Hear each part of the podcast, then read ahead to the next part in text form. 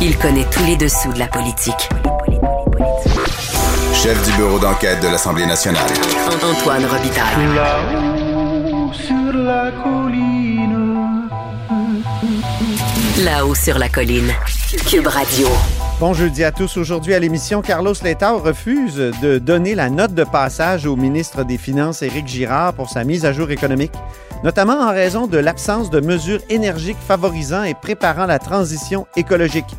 Par ailleurs, à la veille du congrès libéral de la fin de semaine, on demande aux députés, anciens visages de la rigueur budgétaire des années Couillard, s'il veut encore être candidat en 2022, alors que le PLQ de Dominique Anglade cherche à tout prix à couper avec les airs Charret et Couillard. Mais d'abord, mais d'abord, c'est l'heure de notre rencontre quotidienne avec Rémi Nadeau. Cube Radio. Les rencontres de l'heure. Rémi Nadeau et Antoine Robitaille. La rencontre Nadeau-Robitaille. Et bonjour Rémi Nadeau. Salut Antoine. Chef de bureau parlementaire à l'Assemblée nationale pour le journal et le journal. Grosse journée encore, mini budget, euh, très généreux selon toi, euh, d'Éric Girard. C'est sa quatrième mise à jour économique. Euh, donc euh, oui, très généreux. Il y, a, il y a un cadeau de Noël avant Noël. J'en ai parlé d'ailleurs avec Carlos Letao. On l'écoutera en, en deuxième partie d'émission. Ben, c'est ça, c'est sûr que là, ça permet au gouvernement Legault de bien, très bien terminer une semaine qui avait été autrement difficile avec tout ce qui s'est passé, la Ben oui. contradiction le- entre le, le rapport de la protectrice du citoyen, ce que Daniel Mécan avait dit à l'enquête du coroner, toute la question des, des CHSLD qui est revenu, qui a fait mal. Euh, alors là, écoute, les partis d'opposition demandaient au gouvernement une aide ponctuelle pour les gens à plus faible revenu pour les aider à faire face à l'inflation. Puis c'est ça qu'il y a dans, dans la mise à jour, c'est ça le- le- les, les cadeaux qui ont été offerts. Donc, je trouve que les partis d'opposition se retrouvent un peu à dire bon ben, euh, ils, auront du mal à critiquer sévèrement, mais bon. Alors, on rappelle brièvement donc c'est pour euh, chaque personne qui euh, gagne moins de, de, de- j'arrondis moins de 50 000 dollars, euh, une, euh, une aide euh, ponctuelle de 400 dollars. Oui. Euh, ou pour un couple, pour c'est 275 dollars pour une personne seule. Et surtout, c'est que pour les aînés de 70 ans et plus, là, il y a aussi comme une double bonification. Les autres, ils ont aussi une aide supplémentaire. Euh, donc, ça peut aller jusqu'à 675 dollars pour une personne de 70 ans et plus qui gagne 32 000 dollars et moins. Mais tu vois quand même que c'est beaucoup d'argent.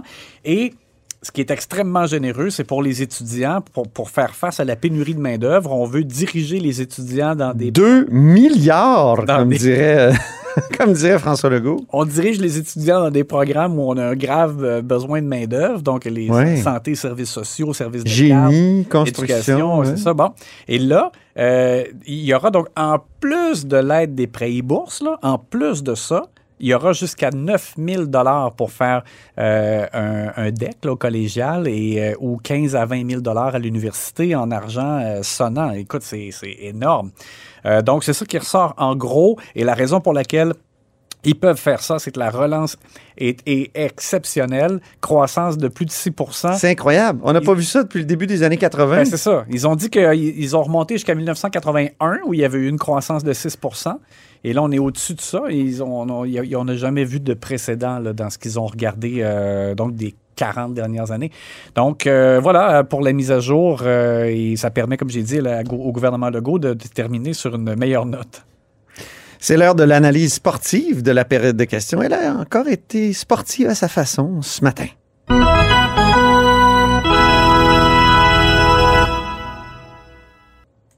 Si les deux dernières périodes de questions, ça a été l'indignation des oppositions, on dirait que ce matin, l'indignation a laissé place à l'émotion. Oui, parce que Monique Sauvé, qui est la porte-parole de l'opposition officielle en matière de- d'aînés, euh, de soins aux aînés, si on veut, euh, a questionné le gouvernement. Elle cherchait à savoir qui a pris la décision, qui a fait en sorte que les proches aidants ne pouvaient pas entrer dans les CHSLD. Mm. On se rappelle tous dans la première vague. Euh, moi, je l'ai connu personnellement euh, avec ma propre mère. On, Mais est- oui. dire, on est, on est sûrement des milliers Ma belle-mère aussi. à avoir connu des situations de ce genre-là. Et Monique Sauvé a été prise d'une émotion, elle n'a n'a pu retenir ses larmes quand elle évoquait le fait que euh, on était obligé de, de- de voir euh, nos proches à travers une fenêtre et pas être capable de leur prêter assistance et, et de venir euh, en aide et venir à leurs besoins.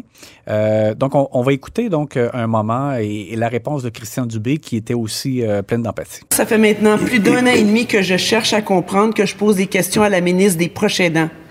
Et j'ai cette image forte dans ma tête du proche aidant qui envoie la main à sa mère ou à son père par la fenêtre parce que c'est le seul lien qu'on lui permet d'avoir. Une fois pour toutes et pour eux, qui de ce gouvernement a pris la décision d'interdire l'humanité des proches aidants auprès des leurs dans leur dernier moment de vie? La ministre des proches aidants, la ministre de la Santé ou le premier ministre du Québec? Écoutons maintenant une partie de la réponse de Christian Dubé.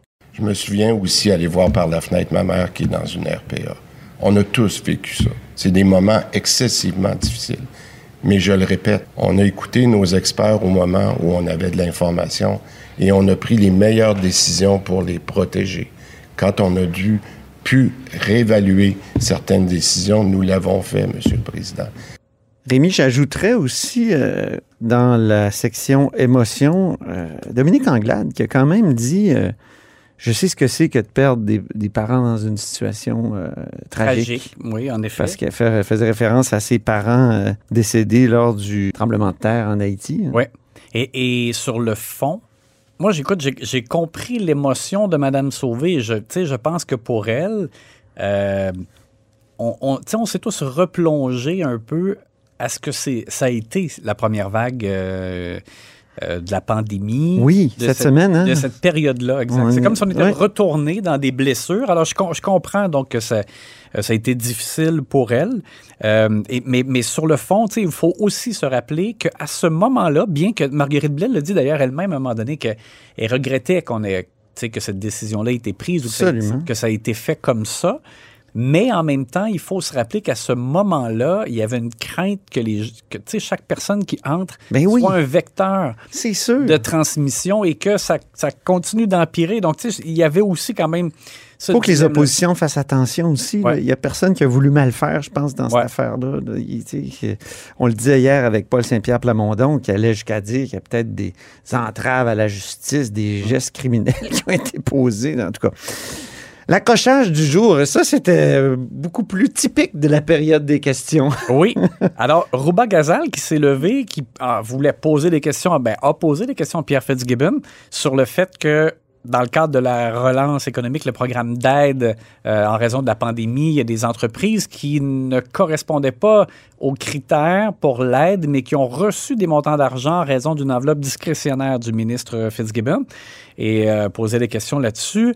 Euh, mais elle a C'est quand même la vérificatrice générale là, qui a souligné ça. Oui, c'est ça qui a soulevé ce point-là. Exactement. Ouais. Alors, c'est juste que Mme Gazal employait des mots forts. Alors, Simon Jolin Barrette se lève et comme il fait des fois, là, là complètement découragé. Il a encore tapé sur le bureau, hein? Ouais, moins, oui, oui. moins fort que ce qu'on a déjà Oui. vu, mais quand même. Et, et Rouba Gazal est intervenu tout de suite euh, pour dire Hey, arrête de faire du mansplaining. Là, un, un terme qu'on qu'on utilise comme pour euh, décrire, dans le fond, quelqu'un qui essaie de rabaisser, par exemple, une Tu sais qu'il y a une traduction française? Ah la, la mec-explication. tu vois? Comme il y a mec, Ouais. il y a explica explication. C'est Ouais. bon? Alors voilà, on va écouter ce que ça a donné, Oui. cet échange virulent. public. Ça serait le fun que pour une fois, le ministre de l'Économie respecte nos règles ici à l'Assemblée nationale. OK, monsieur. Ben là, euh, non, ça, c'est pas normal. Monsieur le. Non, non, mais je veux dire. Monsieur, s'il vous plaît. euh, je, là, je, je n'ai pas entendu ce qu'il a dit. OK? Mais. La députée de Mercier vient d'affirmer que je fais du mansplaining alors que je... pas compris. Et elle vient de dire oui. Échange épique. Et en plus, Pierre Fitzgibbon, en répondant après, a quand même fait preuve, lui, d'une sorte de mansplaining parce qu'il arrêtait pas de dire que Ruba Gazal ne savait pas de quoi elle parlait. On écoute juste un petit échantillon. Je demanderai à la députée de faire ses devoirs, je sais pas me calmer, de faire ses devoirs parce que de toute évidence, elle ne comprend pas comment le système fonctionne. On termine avec la mise en boîte du jour. Oui. Je pense que les, le- les caquistes, je pense, avaient flairé la possibilité de mettre Québec solidaire un peu dans, dans l'embarras, dans un moment gênant, parce que au congrès de QS, et j'avais oublié d'ailleurs de t'en parler, mais il y a des militants, lorsque la, question de la loi 21 est arrivée dans des débats, qui ont dit c'est une loi raciste. Et, vraiment, quelques intervenants euh, ont parlé en des termes très forts. Euh, et moi, je me disais que sûrement Gabriel Nadeau-Dubois serait pas d'accord pour répéter ces termes-là. Et là, ben, euh, Simon Jeanin Barrette a présenté une motion dans laquelle l'Assemblée nationale réitère l'importance de la loi 21, la loi sur la laïcité, etc. Et, dénonce. Et dénonce l'amalgame Voilà. avec l'islamophobie. C'est ça. À la suite de ce qui s'est passé en Ontario. Et, et là, QS, lors du vote, s'est abstenu. Donc, Christine Labrie s'est levée. Elle a dit abstention. Et euh, Jolin Barrette avait euh, vraiment un gros, un gros sourire. Là. Je pense que justement, il disait Oh, OK, on vient, on vient de, de toucher une corde sensible. Puis on a eu l'explication de Québec solidaire qui nous a dit Ah, on voulait, on trouvait que le gouvernement faisait de la diversion. C'est quand même vieux cette histoire d'amalgame entre le racisme et la loi 21. Ça datait d'il y a quelques jours, donc. ouais. Puis Gabriel Nadeau-Dubois, on lui a posé la, la, question avant la période de questions, à savoir est-ce que c'est une loi raciste? Et il a comme euh, fait une espèce d'exercice d'équilibre. Il a dit pas d'intention raciste. Il n'y a pas d'intention ouais. raciste dans la loi, mais là, il semblait dire mais il y a des effets. Qui, Hmm. mmh. Alors, on, on, a senti GND complètement entre l'arbre et l'écorce, vraiment là-dessus. Merci infiniment, Rémi. À demain. Puis euh, bonne fin de journée très intense de mise à jour économique. À demain.